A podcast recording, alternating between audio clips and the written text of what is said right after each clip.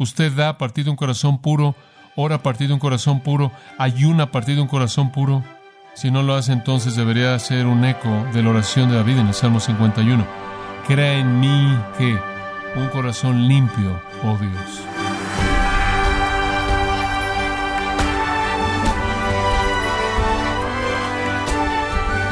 Queremos darle las gracias por acompañarnos en este su programa Gracias a vosotros con el pastor John MacArthur. Un cajero de una tienda confrontó a un cliente que le pagó con dinero falso. Dado que el hombre no reconoció que era dinero falso, la tienda no presentó cargos contra él. Pero ¿sabe usted que nada lo salvará si posee un cristianismo falso? El día de hoy John MacArthur analiza cómo alguien puede evitar ese escenario realmente horrible y en su lugar buscar vivir una vida auténtica, incluyendo dar a Dios sin hipocresía. Parte de la serie Vida Real, en gracia a vosotros. Mateo capítulo 6 Jesús vino al mundo y particularmente en Mateo 5, 6 y 7, Él estableció un estándar que no se había oído por la gente de su día. Tenían una religión, pensaban que era bíblica, por lo menos era sofisticada y ciertamente compleja, pero era algo que estaba bajo del estándar. No era suficiente. Es hipócrita. Ve el versículo 1. Guardaos o cuidado de hacer vuestra justicia delante de los hombres para ser vistos de ellos. Al tratar con esto, el primer elemento del que habla es dar. Dar. El Nuevo Testamento expande este principio básico simple al darnos algunas afirmaciones muy simples, categóricas, en relación a la ofrenda. Y las voy a cubrir rápidamente porque las hemos estudiado antes, pero permítame darle tan solo ocho principios simples para recordar en su ofrenda. Ocho principios simples que le va a ayudar a dar de una manera no hipócrita. Ocho principios. Número uno, ofrendar es invertir con Dios, ¿verdad? Dar es invertir con Dios y es lo que he estado diciendo lo coloca usted en el ciclo de bendición. En segundo lugar, la ofrenda es invertir con Dios. Y en segundo lugar, la ofrenda o el dar debe ser sacrificial. Si no hay un sacrificio involucrado, es cuestionable si usted inclusive está dando, a menos de que haya algún sacrificio. David dijo, no daré a Dios lo que no me cueste nada. Hay un tercer principio. El dar no está relacionado a cuánto tiene usted. La gente dice, si tuviera más, daría más. Estoy esperando hasta que llegue mi barco. Después el Señor oirá de mí. Su barco no va a hacer ninguna diferencia. De hecho, usted probablemente se va a subir a su barco y va a navegar y va a buscar satisfacerse a sí mismo como siempre lo ha hecho. ¿Sabe una cosa? Lucas 16:10 dice, el que es fiel en lo poco, en lo mucho será fiel, y el que es injusto en lo poco, en lo mucho será injusto. No va a cambiar quién es usted el tener más. En cuarto lugar, se relaciona con las riquezas espirituales. En otras palabras, si usted no es fiel en lo que usted hace con el dinero, Dios no le va a dar a usted las riquezas verdaderas, dice en Lucas 16, 11 y 12. En quinto lugar, el dar debe ser determinado de manera personal, determinado de manera personal. Cada uno de como propuso en su corazón, 2 Corintios 9 dice. Entonces, así de, versículo 7, lo que usted determine en su corazón dar, eso es entre usted y Dios. Los macedonios dieron abundantemente a partir de una profunda pobreza. Los filipenses escogieron dar por un corazón de amor. Debe ser un acto espontáneo del corazón. No hay ninguna prescripción. Es determinado de manera personal. En sexto lugar, debemos dar en respuesta a la necesidad. Debemos ser sensibles y escuchar a las necesidades. En Hechos 4 y Hechos 5, la primera iglesia compartió sus recursos porque habían personas que tenían una necesidad. Pablo fue por toda Asia Menor recolectando dinero de las iglesias gentiles para darle a los santos en Jerusalén porque había una necesidad. En séptimo lugar, el dar demuestra amor, no ley. Usted no está bajo ninguna ley para dar. No hay una ley en el Nuevo Testamento a dar en un sentido de una cantidad o cantidad fija. No damos para agradar algún sistema legal, es un acto de amor por el que damos. Esa es la razón por la que debe ser gozoso, no con tristeza ni por necesidad. No es una ley, es un acto de amor. Ahora escuche. Esos son principios simples. Invierta con Dios, hágalo sacrificial. Recuerde que no es cuestión de cuánto tiene usted. Otro principio, Dios le dará a usted las riquezas reales cuando vea cómo administra usted el dinero. Debe ser determinado personalmente, debe ser en respuesta a la necesidad, debe demostrar amor, no ley, y podría resumirlo con el número 8 al decir que todas estas cosas nos dicen que nuestra ofrenda o el dar debe ser generosa, generosa, generosa. Y la generosidad con la que usted da será determinada por todos esos factores. ¿Cuánto quiere invertir usted con Dios? ¿Cuánto está usted dispuesto a sacrificar para Él quien sacrificó todo por usted? ¿Cuánto de las riquezas espirituales realmente usted quiere ser digno de recibir? ¿Cuánta necesidad quiere usted satisfacer? ¿Cuánto amor está tratando usted de demostrar? Entonces el punto es este, y estoy abordándolo desde otros ángulos. Dios no está diciendo da porque necesito tu dinero. Él está diciendo da porque es un ejercicio espiritual que trae a tu vida la bendición verdadera de Dios. Ahora, esos principios cubren el dar a la iglesia y nuestro dar a los necesitados, pero vayamos al dar a los necesitados, porque ese es el texto que estamos estudiando. El Antiguo Testamento presentó de manera abundantemente clara que el pueblo de Dios debía dar a los pobres. De hecho, en Levítico 25:35 le dice a la gente que debía dar a los pobres, fueran un extranjero o fuera alguien que pertenecía a la tierra. En Deuteronomio capítulo 15 dice, si te encuentras con una persona pobre, asegúrate que satisface sus necesidades. Si necesita un lugar donde quedarse, dale tu casa. Asegúrate que tiene que comer. Asegúrate de que todas las necesidades de su vida sean provistas, porque así es como la gente debe actuar cuando nombran el nombre de Dios. Usted puede leerlo en el Salmo 41.1, lo puede leer en Proverbios 19, Proverbios 21, Proverbios 29, una y otra y otra vez. Dice, cuando das a los pobres, le das al Señor. ¿Por qué? Porque todo el dar es entrar en el ciclo de bendición. Todo el dar es invertir con Dios, ¿lo ve? Y parte de nuestro dar debe ser dirigido a aquellos que cruzan nuestro camino, que están en necesidad profunda. Necesidad profunda. Y entonces el Señor aborda este asunto del dar, porque obviamente los escribas y los fariseos y la gente que los seguía no estaban viviendo según este tipo de principios. No estaban dando para entrar al ciclo de la bendición de Dios, no estaban dando de manera abnegada, no estaban dando de manera magnánima a partir de un corazón puro, estaban dando para presentar una actuación de piedad y entonces el Señor dirige sus pensamientos a eso. Ahora, tuvimos tres puntos la última vez. Permítame tan solo mencionar de qué hablamos. El primer punto fue la práctica de la justicia. Y dijimos que la práctica de la justicia no debe ser delante de los hombres. Pero Dios estaba diciendo, tengo un estándar para la práctica de la justicia y no lo hagan delante de los hombres.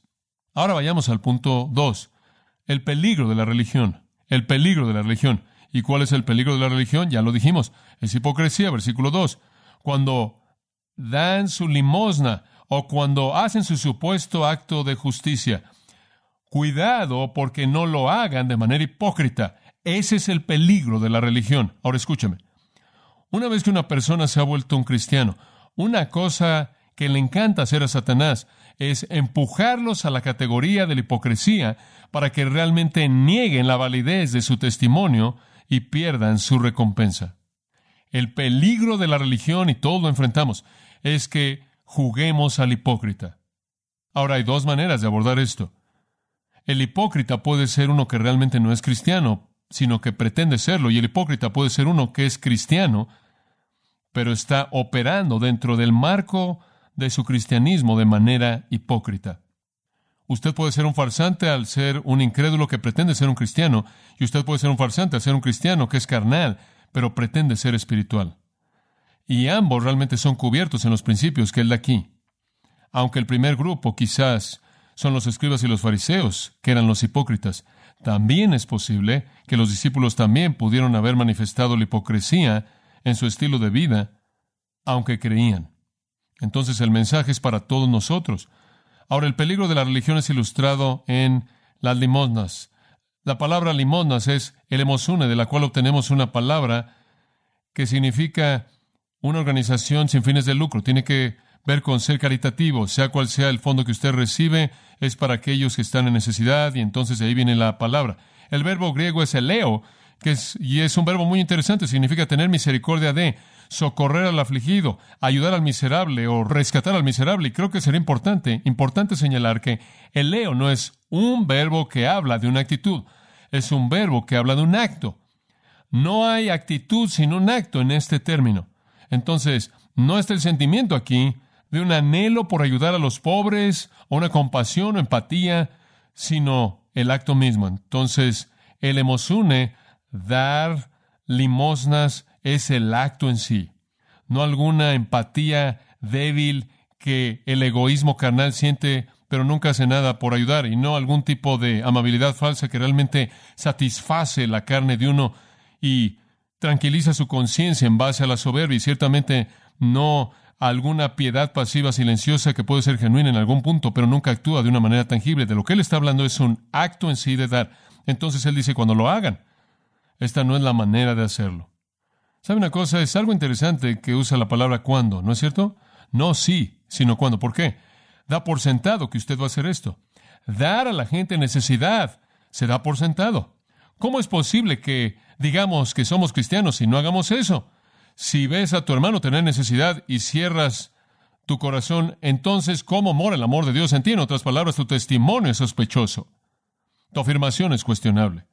Santiago dice, ¿me dices que tu fe es legítima? Te voy a decir esto, la fe sin obras está qué? Muerta. Si alguien viene en medio de ti y está privado y está desnudo y le dices, hermano, caliéntate y sé satisfecho y le das mucho aliento y no haces nada por darle lo que necesita, tu fe es cuestionable, dice Santiago, es cuestionable.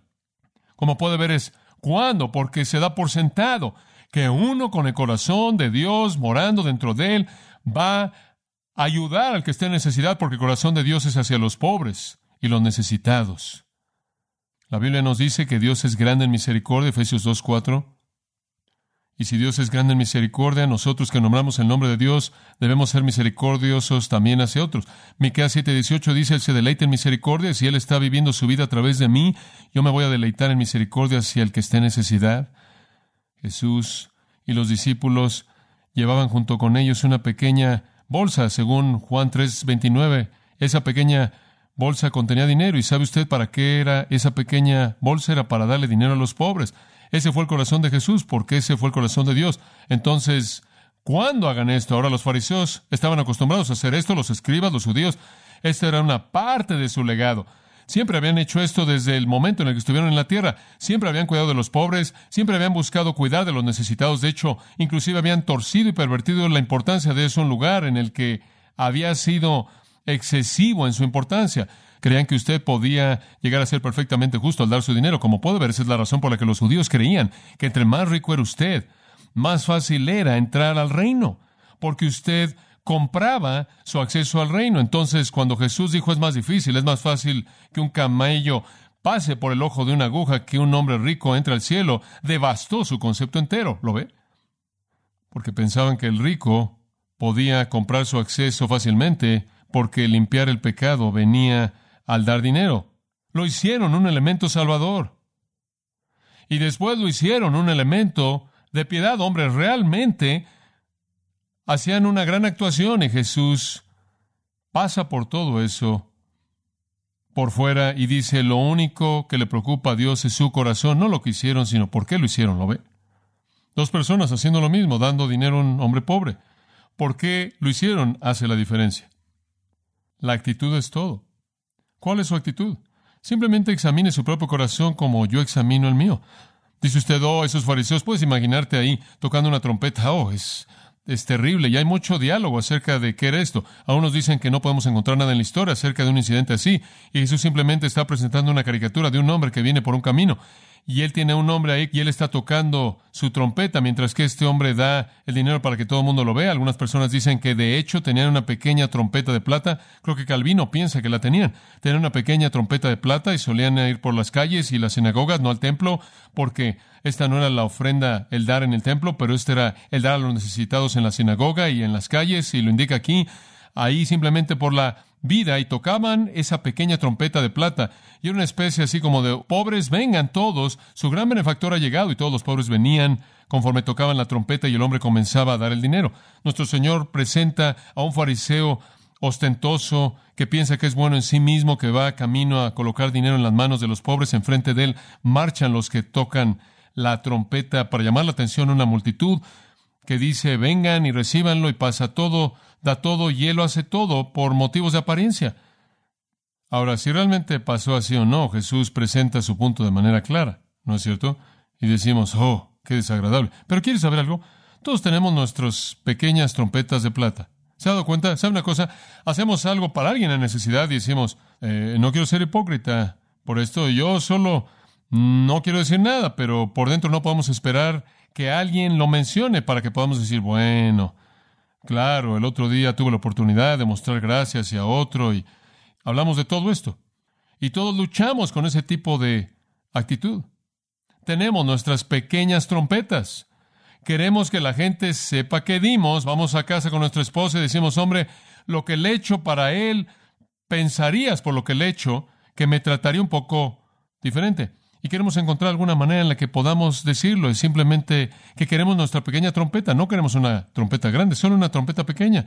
Y después recibimos apelaciones de organizaciones cristianas. Si nos dan dinero, les vamos a enviar un certificado para tu pared. Ahora, ese es un trombón. Y después, si quiere una tuba, puede recibir una placa. Usted puede tener una banda entera en su oficina tocando por todos lados. Puede ser un miembro del grupo íntimo. ¿Lo ve?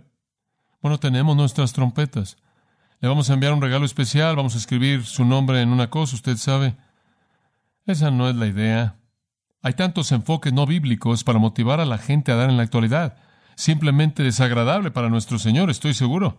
Sea lo que usted haga, sea en referencia a la iglesia o a los necesitados, no toque una trompeta, porque eso es hipócrita.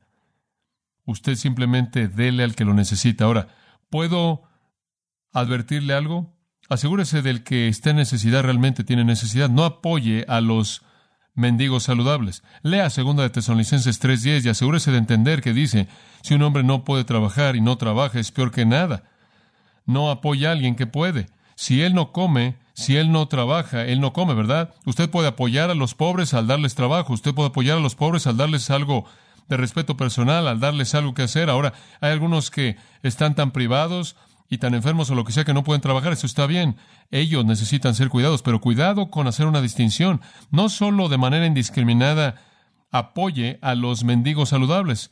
Entonces hay un peligro en la religión, inclusive en el área de dar, que los hipócritas sean como los fariseos. Eso me lleva al último punto. Vamos de la práctica de la justicia al peligro de la religión a la promesa de la recompensa.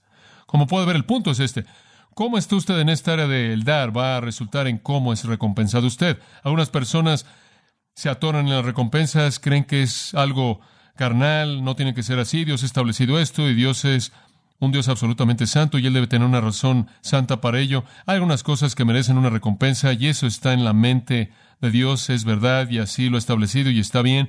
Y si leo la Biblia apropiadamente, voy a recibir cualquier recompensa que llegue a recibir y también usted y la voy a arrojar a sus pies en adoración y alabanza y debo buscar una recompensa si no es por ninguna otra razón para que pueda mostrarle mi amor al darle a Él y todo lo que tengo, pero hay recompensas.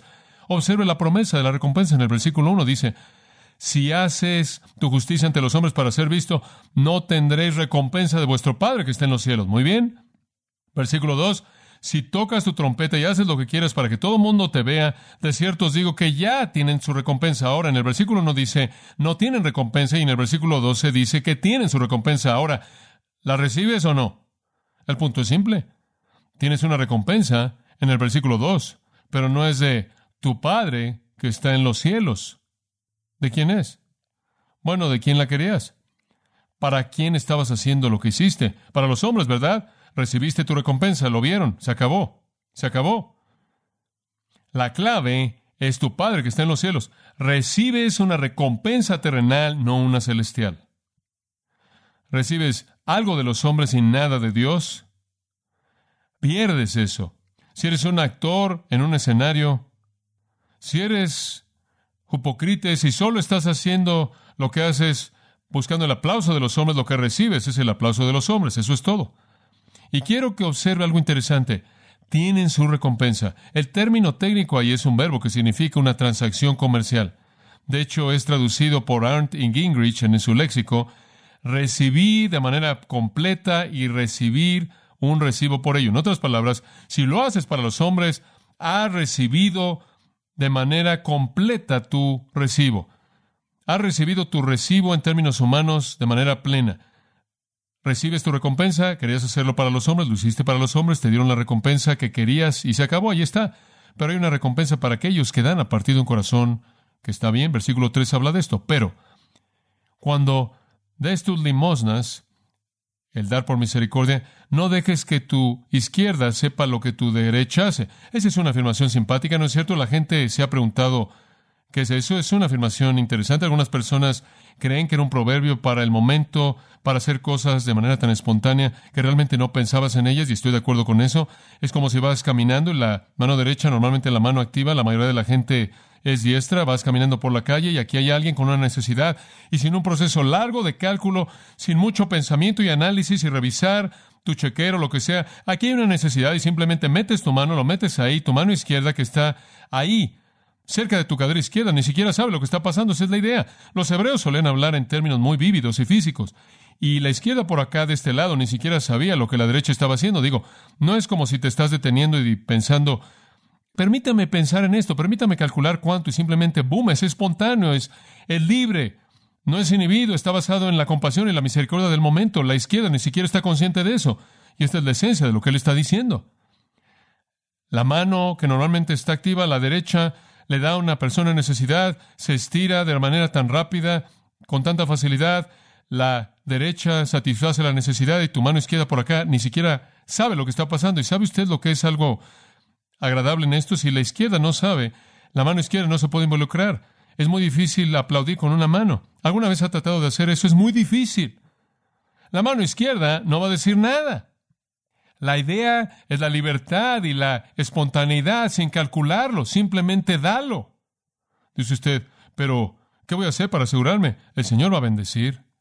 Le voy a decir una cosa, yo personalmente, esto no es bíblico, de manera personal, darle a la iglesia es una gran bendición y sistemáticamente y semanalmente hacemos eso, pero la bendición más grande para mí es que ese aspecto de la mano derecha que la izquierda nunca conoce. Para mí es el gozo más grande. Simplemente darle y nunca pensar cuánto puedes o no. Usted sabe, lo puedes hacer o no. Simplemente responde a la necesidad.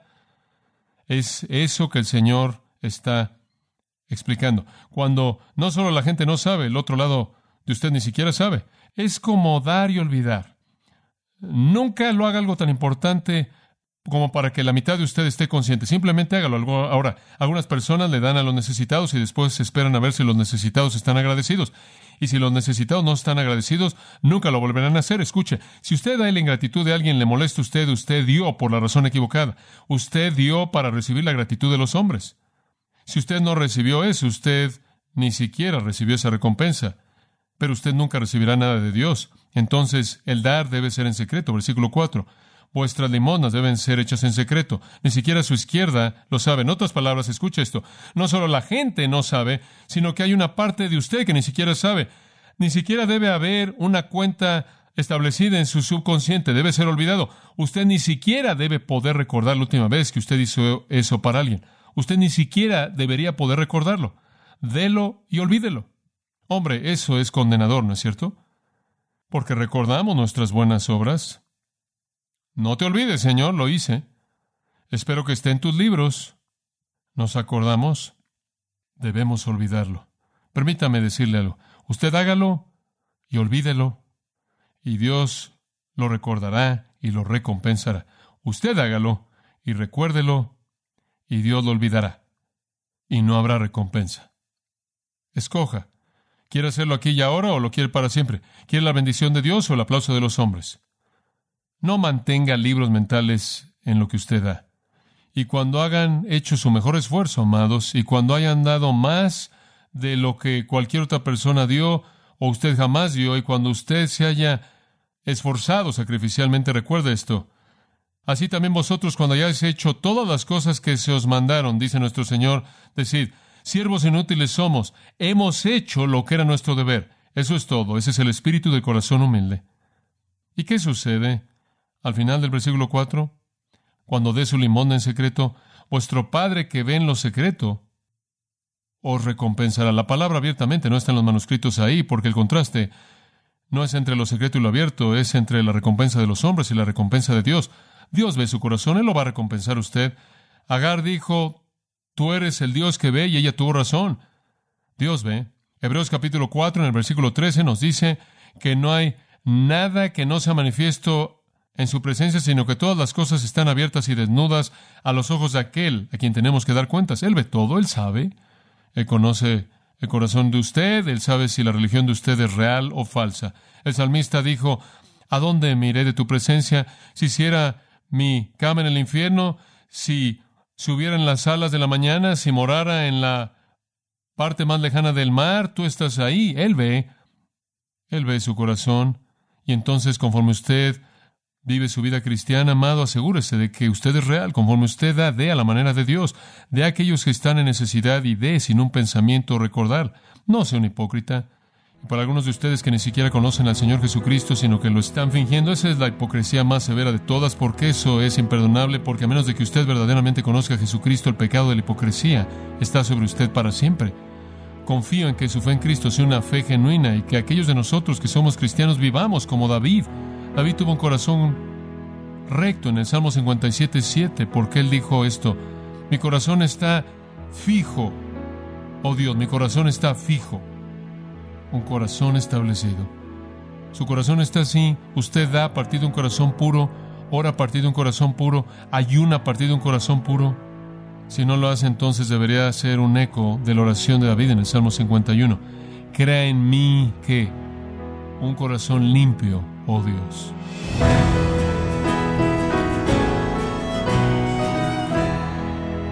Una de las enseñanzas que John MacArthur nos dejó hoy es que toda dádiva debe ser en respuesta a una necesidad.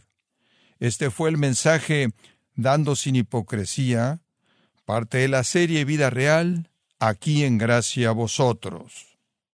Estimado oyente, le invitamos a leer el libro Ante el trono de la gracia, escrito por John MacArthur, donde nos alienta a pensar con más detenimiento en el contenido de las oraciones que hacemos a Dios. Ante el trono de la gracia lo puede obtener en gracia.org o en su librería cristiana más cercana. Y también puede descargar todos los sermones de esta serie Vida Real, así como todos aquellos que he escuchado en días, semanas o meses anteriores, animándole a leer artículos relevantes en nuestra sección de blogs en gracia.org. Si tiene alguna pregunta o desea conocer más de nuestro ministerio, como son todos los libros del pastor John MacArthur en español o los sermones en CD, que también usted puede adquirir, escríbanos y por favor mencione la estación de radio por medio de la cual usted nos escucha en gracia a vosotros. Es importante conocer no solo el país y ciudad de donde usted nos escucha, sino también la radio. Para quienes contactan nuestro ministerio por primera vez, pueden solicitar una copia del mensaje de promoción sin costo alguno, un mensaje por oyente únicamente. Si usted vive en los Estados Unidos o Puerto Rico, escríbanos a Gracia Vosotros, P.O. Box 4000, Panorama City, California 91412. O puede escribirnos a través del siguiente correo electrónico radio arroba gracia.org y queremos agradecerle desde el fondo de nuestro corazón su tiempo y sintonía, y en nombre de John MacArthur y del personal de este organismo, invitarle para que nos acompañe en la próxima edición y así juntos continuar desatando la verdad de Dios un versículo a la vez, en gracia a vosotros.